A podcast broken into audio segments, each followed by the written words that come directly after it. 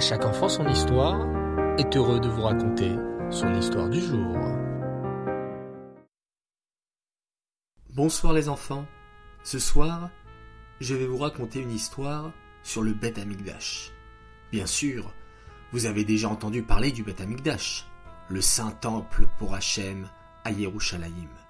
Le roi Shlomo l'avait construit comme maison pour Hachem, et chaque jour, on y offrait des corbanotes, on allumait la menorah.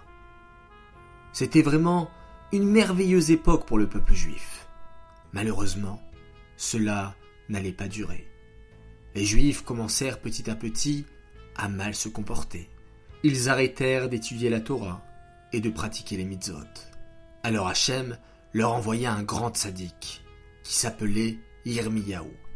Tous les jours, Yirmiyahu disait aux Juifs S'il vous plaît, chers Juifs, arrêtez de faire des avérotes, n'abandonnez pas la Torah, retournez vers Hachem.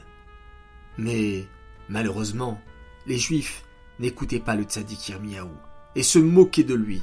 Ils continuaient à faire de graves avérotes et ne respectaient plus la Torah.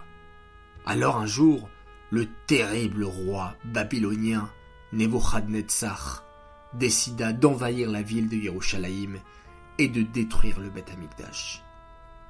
Mais, Majesté, s'éclamèrent les ministres de Nebuchadnezzar, vous ne pourrez pas envahir la ville de Yerushalayim, elle est protégée par de solides murailles, de très grands murs tout autour de Yerushalayim, impossible d'escalader. Hum, c'est pas grave, s'écria le roi Nebuchadnezzar.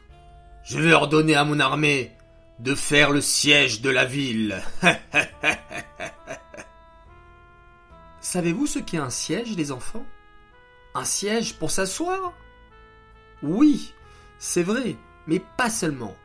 Un siège, les enfants, c'est quand une armée se met tout autour d'une ville pour l'emprisonner.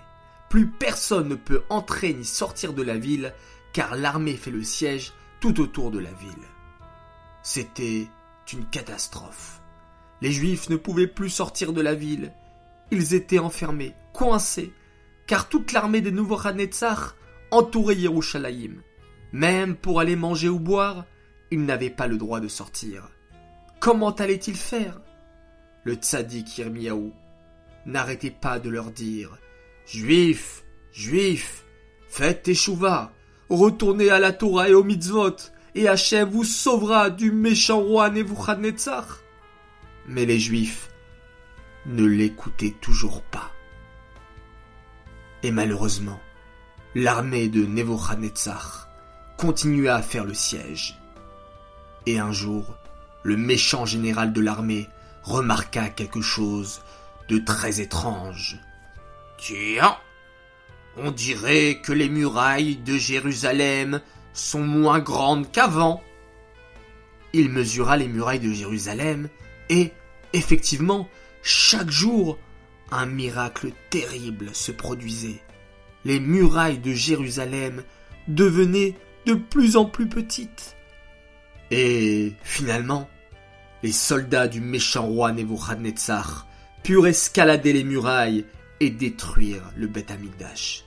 C'est pourquoi les enfants, le dit Tevet, ce soir donc, et demain, est une date tellement triste. Car c'est le dit Tevet que l'armée du méchant Nebuchadnezzar commença le siège de Yerushalayim.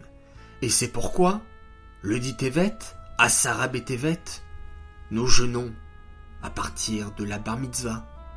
Et les papas, les mamans ne mangent pas et ne boivent pas en souvenir de ce triste jour. Prions bien fort Hachem pour qu'il nous envoie le Mashiach qui nous reconstruira le Beth Amikdash très vite. Amen. Voilà, l'histoire est terminée.